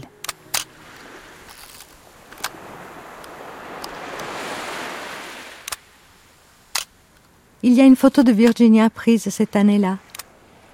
Tout son visage est tourné vers le haut. Ses yeux sont une eau pure, à peine voilée. Sa bouche, à la lèvre inférieure enflée, comme si elle avait mordu, est close sur une tristesse que l'on ne peut pas dire. Il faut garder en mémoire cette image d'elle, tant il est rare que l'on voit son visage tout entier. Elle livre son cœur fouillé par le chagrin. L'été se passe à Freshwater, dans l'île de White, un été sombre et le refus de toute nourriture. Première fêlure qui se représente à chaque nouvelle blessure. La peur du noir de Virginia enfant, cette nuit qui cache la bête, morsure que les ténèbres abritent et protègent. Elle a ses premières hallucinations, voyant sa mère avec un homme assis à ses côtés, et des démons noirs couverts de poils qui crient. La nuit est notre vérité. L'air est languide dans une chambre déserte. À peine gonfle-t-il les rideaux. Les fleurs bougent dans la jarre. Une fibre du fauteuil d'osier craque, bien qu'il n'y ait personne dedans. Cette perte, cette tragédie quand même indicible, s'est fait par plusieurs étapes. Elle raconte que dans un premier temps, elle se rend même pas compte et qu'elle regarde vers sa sœur pour savoir comment réagir à cette femme qui n'est plus sa mère, allongée sur le lit de mort. Et nous savons que pour les Victoriens, cette cérémonie de la mise au lit, de, des adieux, était long, était terriblement, on imagine terriblement pénible pour la fille qu'elle était, surtout la fille très sensible qu'elle était. Mais ce qui est intéressant, si on en croit ces journaux, que dans un premier temps, elle vivait cette peine non pas pour elle, mais pour son père.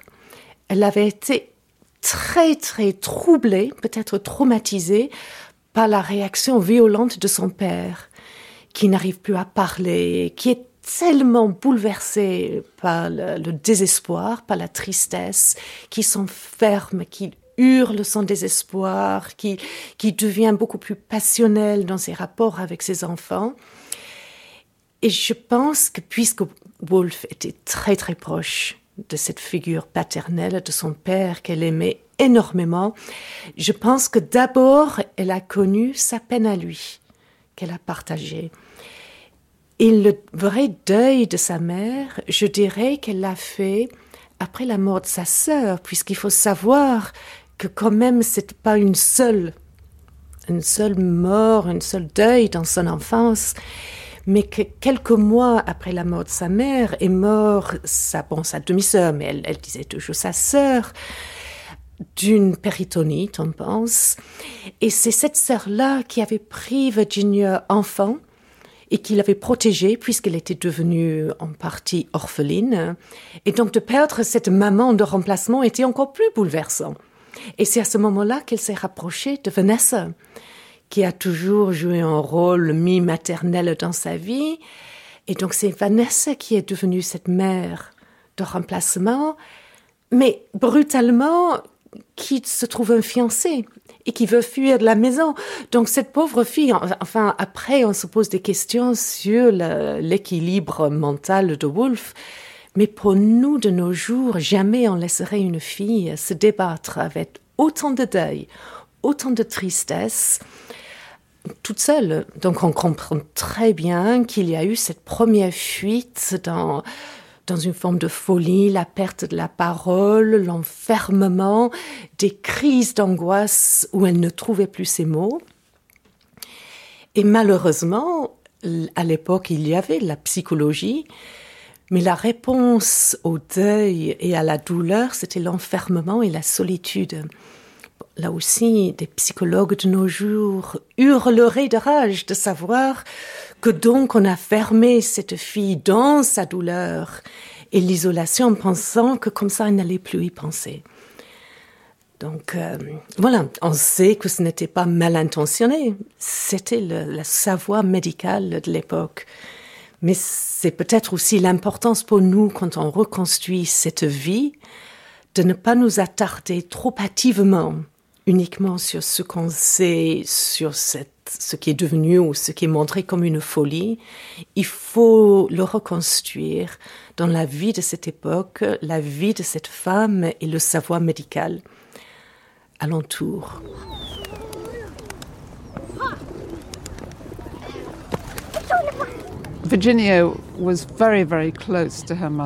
Virginia était vraiment très proche de sa mère. Elle a fait une dépression nerveuse lorsque sa mère est morte. L'une de ses premières dépressions nerveuses. Elle avait 13 ans, sa mère 49. Sur les photographies, on peut voir que Julia perdait du poids. Elle a été très malade pendant un moment. Mais Virginia décrit l'importance qu'avait Julia pour elle. Et quand elle écrit Promenade au phare, elle dit que cela revenait à suivre une thérapie, c'est-à-dire que cela lui a permis de mettre son père, sa mère et son enfance derrière elle en écrivant le roman, qui est l'un de ses romans les plus autobiographiques. Je pense que, bien qu'elle adorât son père, il pouvait se montrer sévère. C'était le cas des pères victoriens. Alors, par contraste, la mère avait l'air merveilleuse. Mais elle était aussi très inaccessible. Parce qu'elle s'occupait de tout le monde, elle gérait la maison et prenait soin de sa mère. Et elle s'occupait aussi de nombreuses autres personnes, de quiconque avait besoin d'elle, semblerait-il, même à St. Ives. Les enfants ne voyaient pas leur mère autant qu'ils la verraient aujourd'hui. On peut imaginer à quel point c'était quelqu'un de merveilleux. Jamais on ne la voit énervée ou fâchée. Elle est morte de rhumatisme articulaire aigu. Ils ont appelé le docteur vers la fin. Il n'avait pas réalisé à quel point la maladie allait vite. Le docteur a injecté de la strychnine dans son cœur. Cela peut sembler sinistre, mais cela se faisait couramment pour réanimer un cœur en arrêt, comme nous le ferions avec un appareil de nos jours. Elle n'avait pas été malade longtemps et elle est décédée rapidement, ce qui était probablement extrêmement difficile pour Wolfe. Après la mort de leur mère, on a donné aux enfants un shot de cognac pour les aider à lui faire leurs adieux. Toby n'était pas là lorsque leur mère est décédée. Virginia décrit leur retrouvaille. Elle raconte avoir été à sa rencontre. Elle en parle presque comme d'une hallucination. La gare et ses lumières, son intense désespoir à elle, et bien sûr son désespoir à lui. Les enfants étaient profondément touchés, mais Leslie l'était encore plus. Ils ont dû faire face au choc tout seuls notamment Stella, l'aînée, et dans une certaine mesure Vanessa et Virginia aussi. Leslie ne pensait qu'à sa propre personne lors du décès de sa femme, se montrant incapable de s'occuper de ses enfants. La famille a continué d'habiter la grande maison de Kensington jusqu'en 1904. La mère de Virginia, Julia, était donc décédée en 1895. Ils ont passé encore neuf ans avec Leslie après sa mort. Des années pas très joyeuses, notamment à cause de ce père que Virginia décrit comme un lion névrosé, traînant à pas lourd dans la maison. Il était totalement dévasté par la mort de sa femme.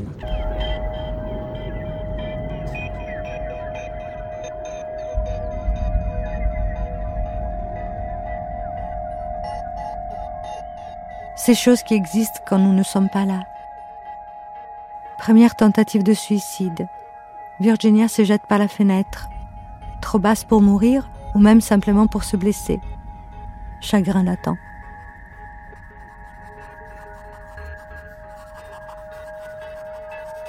Le calendrier est son démon. L'inspirateur, le conspirateur, le provocateur et le gardien. Écrire son journal intime, c'est se mettre momentanément sous la protection des jours communs, mettre l'écriture sous cette protection. Et c'est aussi se protéger de l'écriture en la soumettant à cette régularité heureuse qu'on s'engage à ne pas menacer. Ce qui s'écrit s'enracine alors, bon gré mal gré, dans le quotidien et dans la perspective que le quotidien délimite. Un journal intime doit nous faire pénétrer dans l'intimité de son auteur qu'il écrit pour lui-même et qui livre ainsi sa personnalité, révèle les tendances, les réactions, les sentiments qui lui sont propres.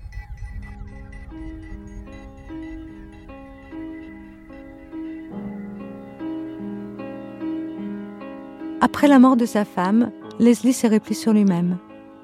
Dépressif, bête blessée au plus profond du cœur, il se met à parler tout seul, citant les vers de ses poètes préférés. À table, il éclate en sanglots et injurie ses invités. Dans sa biographie, Bell raconte à quel point Virginia est obsédée par l'idée que les relations avec son père auraient pu commencer à ce moment-là.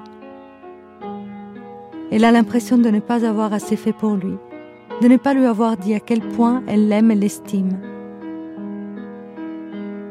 Culpabilité du père, culpabilité de la fille, héritage toxique, lien sacré. Plus la relation avec le père est difficile, plus le besoin de création de la fille est grand. Mais la dette envers les morts est impossible à solder. Gravement malade déjà, Leslie dicte à Virginia son livre Mausolée, une agiographie en souvenir de sa femme. Il lui confie aussi tous les documents relatifs à ses recherches, au cas où elle voudrait poursuivre l'écriture de sa grande œuvre biographique.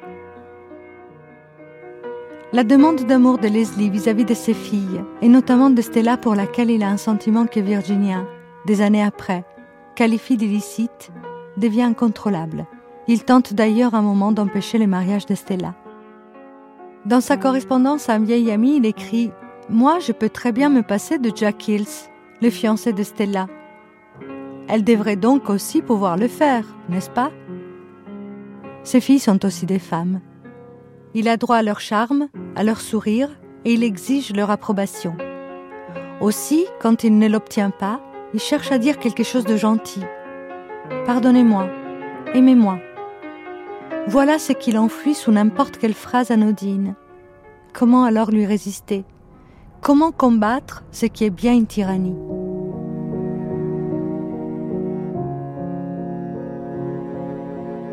1901, Virginia suit une formation de relieur de livres. Elle s'y ennuie, mais ce savoir-là lui sera très utile plus tard, à la création d'Orgard Press.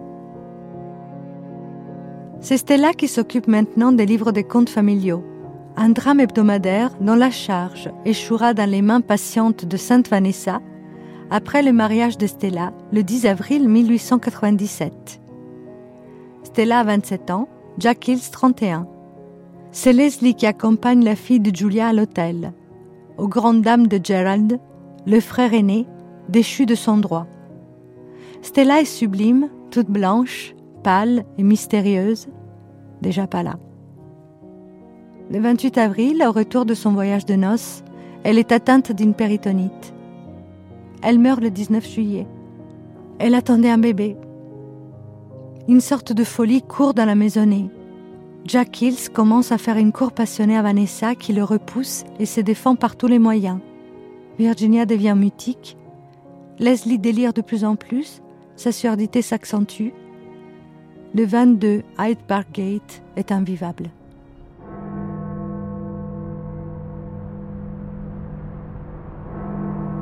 Memory is the seamstress, and a capricious one at that. Memory runs her needle in and out. Up and down, hither and thither. We know not what comes next or what follows after. Gerald me hisse sur une sorte de console et pendant que je suis assise là, se met à explorer ma personne. Je peux me souvenir de la sensation de ses mains passant sous mes vêtements, descendant fermement et longuement de plus en plus bas. Je me souviens combien j'espérais qu'il s'arrête, combien je me raidissais et me tortillais, tandis que sa main s'approchait de mes parties intimes. Mais il ne s'arrêta pas. Elle avait six ans.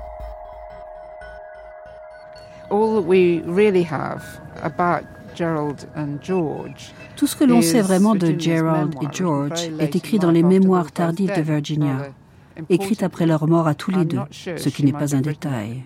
Je ne suis pas sûre qu'elle aurait pu écrire cela de leur vivant. Elle décrit ce qui s'est passé après la mort de leur mère et elle décrit ses deux demi-frères prenant la responsabilité d'elle-même et de Vanessa. Celle-là venait tout juste de mourir, très jeune elle aussi. On pense maintenant qu'elle est morte des suites d'une grossesse extra-utérine. En somme, Virginia venait de perdre sa demi-sœur qu'elle aimait beaucoup juste après sa mère. Pour toute la famille, c'était une perte énorme. George et Gerald avaient pour tâche de s'occuper de Virginia et de Vanessa. Et bien sûr, ils étaient très conservateurs, très fermés d'esprit. L'un d'eux a créé la maison d'édition Duckworth, qui a publié le premier roman de Wolfe, La traversée des apparences. Ils contrôlaient ce que les filles portaient quand elles sortaient avec eux, ils contrôlaient ce qu'elles avaient le droit de dire à table avec leurs amis, enfin surtout George. Par exemple, uh, Virginia avait accompagné George à un dîner après une sortie au théâtre. Elle pensait faire ce qu'il aurait fallu qu'elle fasse, c'est-à-dire parler haut et fort de Platon. Mais c'était précisément le genre de choses dont George ne voulait pas qu'elle parle. Il voulait qu'elle ressemble à une jeune fille bonne à épouser. Et une jeune fille n'est pas bonne à marier si elle parle intelligemment de Platon. Cette nuit-là, après le dîner, Virginia décrit le moment où elle retourne dans sa chambre et enlève la robe qu'elle portait, qui d'ailleurs ne plaisait pas non plus à George. Elle décrit le moment où elle se couche dans son lit, puis comment, dans l'obscurité, George se faufile à sa suite se jette sur son lit et commence à l'embrasser. C'est tout ce qu'elle dit. Mais on peut imaginer qu'il la viole. Déjà lorsqu'elle était enfant à Talent House, St. Ives, il y avait un miroir dans l'entrée. George l'a hissé, elle, sa demi-sœur, sur le rebord du miroir et ses mains se remontaient le long de sa jupe. Elle décrit tout ça.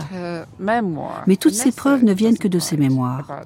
Vanessa n'écrit rien à ce propos. Et elle n'écrit pas non plus que Virginia lui a confié tout cela. Alors il est difficile de savoir ce qu'il s'est vraiment passé. En tout cas, Virginia s'est sentie abusée toute sa vie. Et elle a les caractéristiques selon Louise de Salvo d'une personne qui a été abusée. Des périodes d'anorexie, la peur d'exposer son corps par moments, etc. Mais d'un autre côté, elle est allée se baigner toute nue, ou un bain de minuit si vous préférez, avec Rupert Brooke, le poète à Cambridge, quand elle était jeune. Donc elle ne correspond pas entièrement au portrait d'une victime d'abus sexuels. Difficile de savoir c'est quand même beaucoup plus tard dans ses écrits que cette histoire d'abus dans la famille sorte. Elle n'en parle pas du tout. Plutôt, mais elle ne le raconte pas à brûle-pourpoint, elle se raconte devant une glace. Et donc elle regarde cet acte d'invasion de son corps dans la glace. Donc c'est peut-être justement on est là devant cette, cette porte, c'est une elle qui n'est pas elle. Est-ce que c'est par l'image dans le miroir qu'elle arrive à s'extraire de l'horreur de ce qui se passe, du non-dit, de l'interdit? C'est quelque chose que je trouve nécessaire à elle de pouvoir raconter ça à ses amis pendant leur soirée de mémoire. C'est à ce moment-là que cette histoire est sortie, que chaque semaine, on présentait une mémoire à ses amis. Et on ne sait pourquoi, arrive une soirée où Wolf va raconter cette scène devant la miroir. Voilà, c'est, mais là aussi, je verrais presque comme un tableau que c'est au moins en se regardant dans le miroir, il y a un cadre. Donc quelque part, elle se sent protégée de cette horreur qui n'a pas de nom.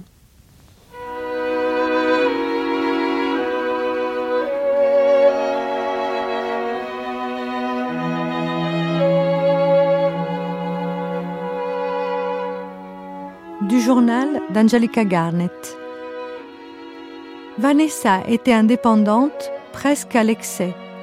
La mort précoce de sa mère a peut-être bien stimulé une crainte du monde extérieur et les profonds besoins d'une vie de famille.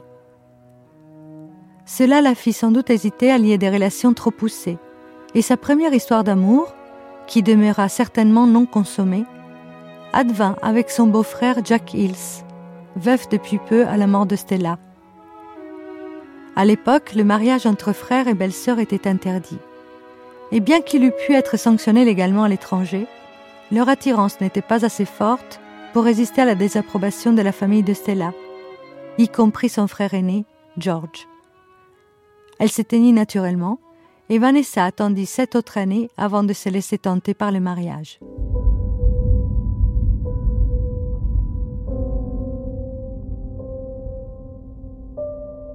Virginia fait peu après la connaissance de Violet Dickinson, une grande femme vive, pleine de bon sens, de gaieté et d'optimisme, qui est venue rendre visite à son père. À cette occasion, son père note dans son journal Elle s'est pris d'une grande affection pour toutes les filles, spécialement pour Ginia. Elle a 37 ans et ne prétend pas être belle.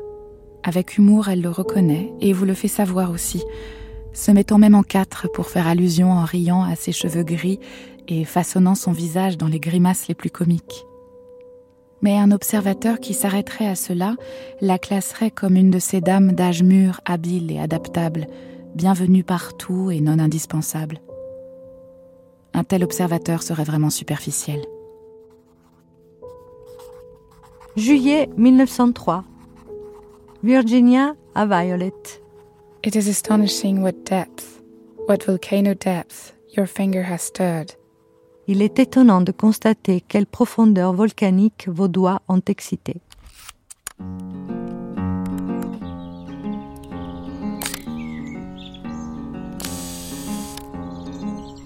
Dans un jardin, la grande Violette, habillée strictement, expression bienveillante, tient enlacée une minuscule Virginia au visage émacié, égaré, on dirait qu'elle a les cheveux gris, clairsemés, les museaux d'un animal pris au piège, plus vieille qu'elle ne l'a jamais été. Elle avait le regard rêveur d'une personne mêlée à la foule par une après-midi d'été, quand les arbres sont bruissants, quand les rayons jaunes des roues étincellent, quand le tumulte du temps présent est une sorte d'élégie à la jeunesse envolée, si bien qu'une étrange tristesse naissait dans son âme, comme si, au travers des gilets et des robes, le temps et l'éternité devenaient visibles, comme si elle voyait les humains marcher tragiquement vers leur destruction.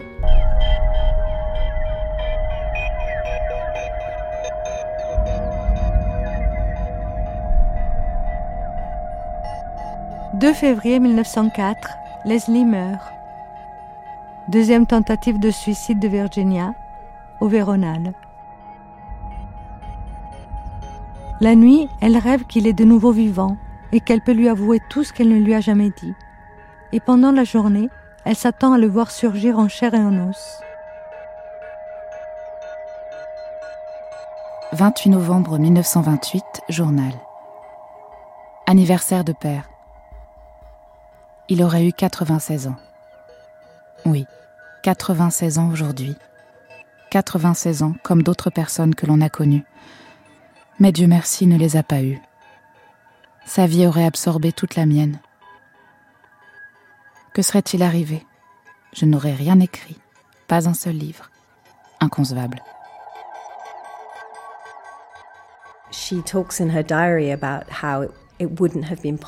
Dans son journal, elle raconte que rien n'aurait été possible sans la mort de son père. Helen Southworth Um, professeur de lettres à l'Université d'Oregon. À ce moment-là, elle se sent libérée de certaines difficultés, de certaines contraintes qu'elle a pu ressentir jeune fille. Je pense que le fait de faire partie d'une grande famille, ou plutôt de deux familles qui ont fusionné, et la complexité des relations entre les enfants, ont dû rendre son enfance très compliquée. Mais les relations très étroites qu'elle a eues avec Stella et Vanessa l'ont quand même nourrie. Je crois qu'elle ne s'est jamais entièrement débarrassée de certaines formes de sa dépression. Mais je pense qu'elle a aussi trouvé le moyen de s'en échapper à travers son travail. Il serait intéressant d'étudier la manière dont son écriture a évolué, Et encore une fois, c'est elle-même qui soulève la question de la façon dont la mort du père l'a poussée à écrire différemment. Alors oui, c'est probablement un angle intéressant de réflexion pour comprendre l'évolution de son œuvre tout au long de sa carrière. «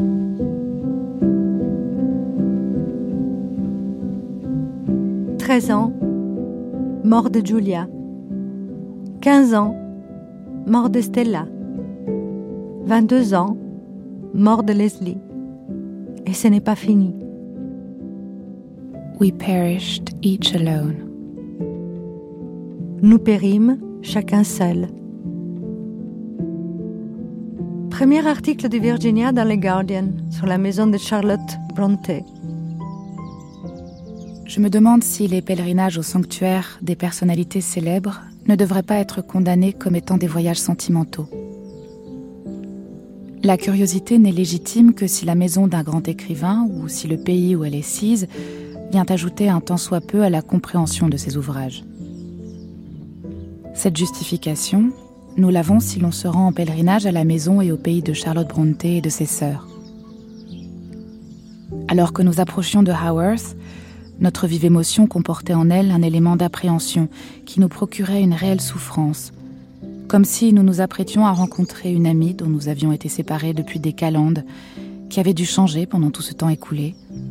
Si précise était l'image que nous avions de Haworth au travers des gravures et des images. À un certain moment de notre trajet, nous entrâmes dans la vallée, sur les versants de laquelle s'agrippe le village, et juste au sommet de la colline surplombant la paroisse, nous vîmes l'illustre tour oblongue de l'église. C'était le point névralgique du sanctuaire auquel nous étions venus rendre hommage.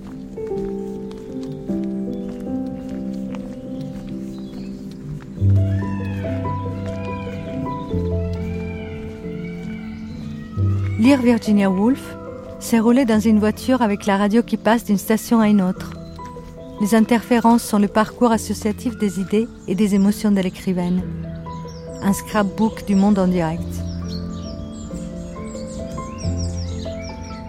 J'avais l'impression d'être dans un grain de raisin et de voir à travers une pellicule d'un jaune semi-translucide.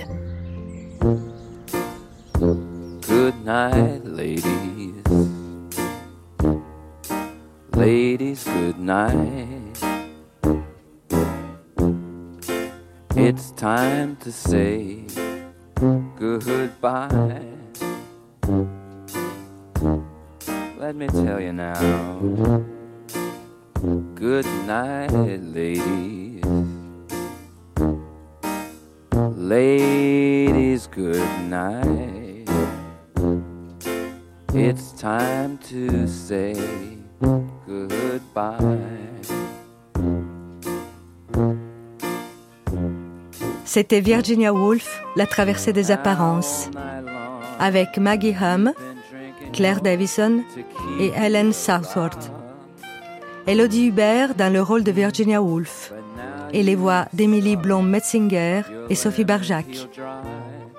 Archivina, Gwen Michel. Attachée d'émission et traduction, Melissa Foust. Prise de son, Alison Ascrisi, Bernard Lagnel, Christophe Papon et Laurent Macchetti. Mixage Alain Joubert. Une série documentaire de Simonetta Greggio réalisée par Julie Beressi.